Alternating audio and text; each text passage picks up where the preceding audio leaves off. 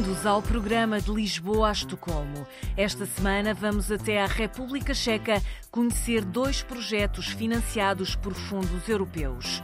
E começamos no noroeste do país, na região de Karlovy Vary. De Lisboa a Estocolmo.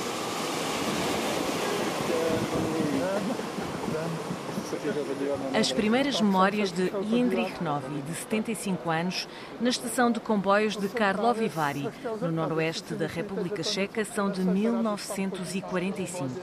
O edifício estava completamente destruído. Foi bombardeado no final da Segunda Guerra Mundial. Jindrich escolheu não trabalhar na ferrovia, ao contrário do pai e do avô. Meu avô começou a trabalhar nas minas de carvão. Depois foi para a ferrovia para trabalhar como fogueiro. Demorou algum tempo até chegar ao posto de maquinista. O meu pai, como tinha o exemplo do meu avô, fez primeiro o curso de serralheiro, porque não era fácil chegar à ferrovia, e trabalhou depois a vida toda como ferroviário. Não vim diretamente para a ferrovia, porque trabalhar aqui é muito exigente, principalmente por causa do trabalho por turnos.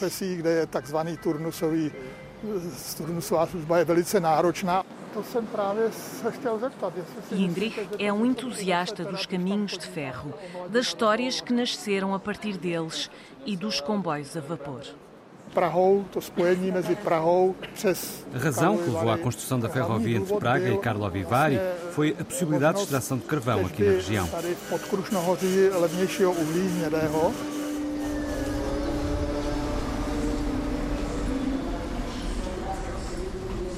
A nova estação tem capacidade de acolher mais passageiros de forma mais segura. A obra permitiu também a modernização da ferrovia, instalação de um novo sistema de comunicações e sinalização.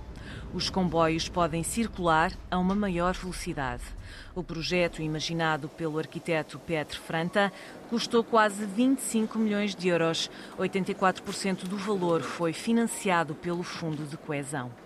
We designed it as a gate to the city. We wanted to make this station, uh, public como uma porta para a cidade. Queríamos que a estação, sobretudo a zona pública, fosse cheia de luz. O teto tem uma forma aerodinâmica, como uma folha de árvore que faz escorrer a água e a neve. A água é utilizada para regar a relva à volta the, the as grass plantas. around and the, the plants. A estação de Karlovy Vary foi cenário de filmes. Noutras décadas esteve diretamente ligada às principais cidades europeias. Para este projeto foi ainda possível integrar e recuperar uma parte da estrutura original do edifício do século XIX. Reconstruímos este abrigo com um método muito antigo. Retiramos umas 20 camadas de tinta e encontramos uma estrutura linda que foi possível reutilizar.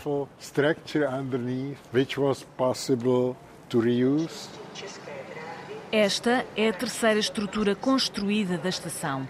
Depois do bombardeamento do edifício original, no fim da Segunda Grande Guerra, funcionou durante mais de 70 anos em instalações provisórias. Jan Kopal é assessor da presidente do município de Karlovy Vary. Durante vários anos foi considerada a pior estação da República Checa e era de facto horrível, na verdade. Portanto, disseram que iam renová-la, concordámos e quisemos construir uma nova ponte porque a antiga estava a cair aos bocados, já estava em muito mau estado. E dissemos que quando fizessem uma nova estação, faríamos um novo acesso rodoviário porque há autocarros que trazem as pessoas até à estação. A partir do século XIX, o comboio contribuiu para que Karlovy Vary se tornasse num destino turístico popular, visitado por membros da aristocracia europeia e grandes nomes da cultura como Beethoven e Goethe. Muitos procuravam nas águas termais a cura para as doenças do estômago e reumatismo. Lucy Sochorkova é gestora da candidatura da cidade a Património Mundial da Unesco.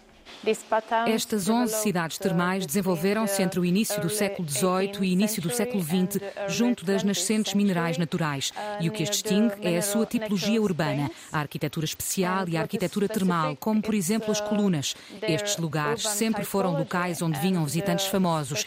Aqui partilhavam as suas ideias e eram uma fonte de inspiração para eles. A República Checa é o país com a maior densidade ferroviária da União Europeia e está em nono lugar no número de passageiros transportados. Em 2025, entra em funcionamento a primeira linha de alta velocidade no país. Roman Sterba, do Departamento de Estratégia da Empresa Estatal dos Caminhos de Ferro Checos, está envolvido no projeto. The main priority is to connect Prague with the Western European high-speed network. A principal prioridade é ligar Praga com a rede ferroviária de alta velocidade da Europa Ocidental. No nosso caso, é a ligação de Praga a Dresden, na Alemanha, e em segundo lugar é a ligação entre Praga e a segunda maior cidade do país, que é Brno, na Morávia. Também queremos cooperar estreitamente com a Alemanha, porque a secção transfronteiriça será sob as montanhas, o que requer um túnel mais mais comprido. O país vai também investir em estações com maior eficiência energética. O comboio está a ganhar velocidade na Europa. De Lisboa a Estocolmo. Seguimos até à região da Morávia do Sul, perto da cidade de Bratislav. Num dia de muito calor, a temperatura estava mais amena junto ao rio Navegamos pelo Taia, sempre acompanhados pelos sons dos pássaros e da corrente da água. Estamos no meio do rio Taia, dia, e esta é a fronteira estatal entre a Áustria e a República Checa. Agora estamos na República Checa. Quem nos dá a conhecer o Taia é Franz Steiner, austríaco engenheiro hidráulico. A República Checa e a Áustria chegaram rapidamente a um consenso porque o objetivo era o mesmo: salvar o rio, uma das regiões da Europa Central com maior riqueza natural. O problema foi ultrapassar as burocracias de implementar o projeto numa zona fronteiriça. In the 1980s, this river was regulated nos anos 80 foram regulamentadas alterações ao rio de forma a evitar inundações e tornar a corrente mais forte, curta e rápida a jusante. 16 meandros ou curvas foram cortados do curso, o que significa que o rio Taia tinha antes um comprimento de 19 km e depois da regulamentação passou a ter 16 km. Perdemos 3 km do leito do rio, estruturas para os peixes uh, e para a natureza.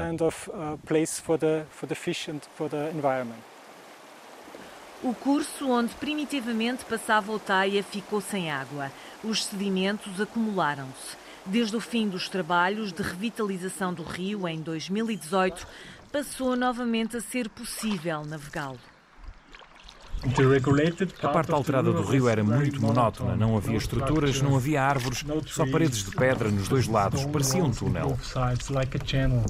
O Taia manteve parte do leito criado artificialmente para não ter de ser alterada novamente a linha da fronteira entre a Áustria e a República Checa.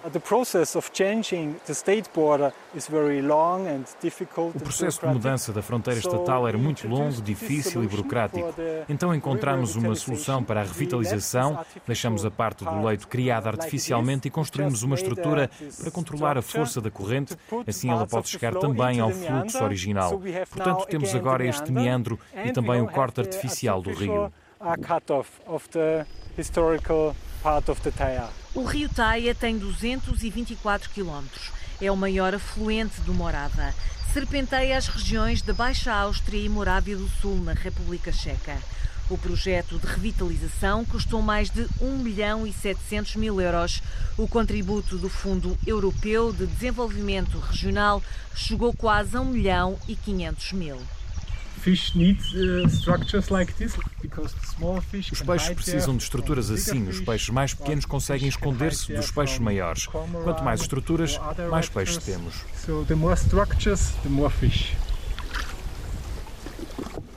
Os pescadores já notam a diferença. O nível da água subiu e a velocidade diminuiu, o que é muito bom para a reprodução dos peixes. Durante a Guerra Fria, eram poucos os que podiam atravessar a fronteira entre a Áustria e a antiga Checoslováquia. Só os pescadores do Ocidente europeu se podiam aproximar das margens do rio.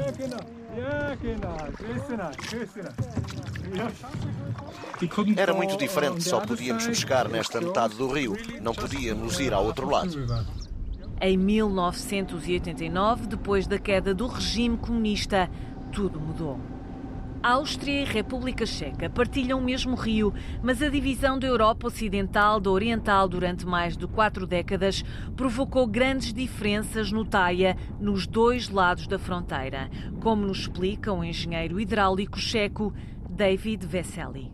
Part of Austrian uh, shore, it's uh, very a margem austríaca está muito modificada, tem muita agricultura, mas no lado checo há uma grande área de floresta úmida e a natureza está muito preservada.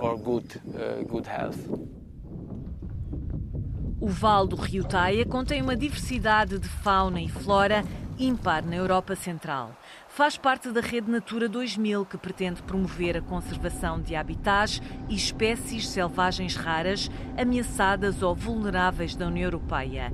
E é também um sítio Ramsar, zona úmida classificada como local de importância ecológica internacional. Em muitos locais, o acesso aos automóveis é restrito e está fechado a cadeado.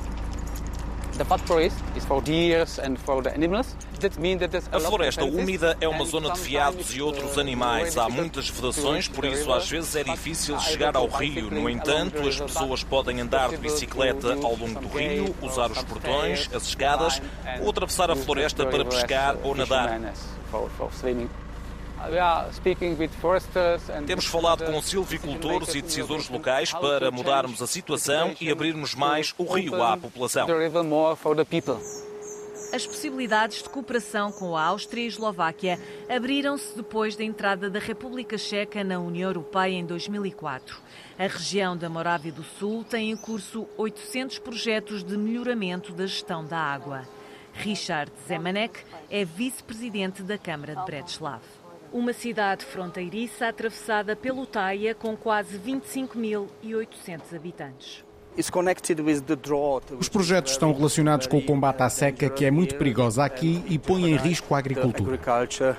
São poucos minutos desde o centro de Bratislava até à fronteira com a Áustria. O turismo tem vindo a crescer. Um grande problema de Bratislava é o transporte, porque não temos desvios à volta da cidade. É difícil porque todos os carros que vão da República Checa para a Áustria e a Eslováquia têm de atravessar o centro. Nós estamos a fazer um esforço para criar desvios à volta da cidade. O Vale do Rio Taia é gerido pela República Checa e pela Áustria. Agora corre livremente a diferentes velocidades e profundidades. Aqui ainda foi possível recuperar o tempo em que a natureza esteve domada. De Lisboa a Estocolmo. O de Lisboa a Estocolmo esteve esta semana na República Checa, com reportagens de Catarina Cadavez e Miguel van der Kellen e produção de Gonçalo Soares da Silva. Siga-nos nas redes sociais, em RTP Europa e volte connosco na próxima semana.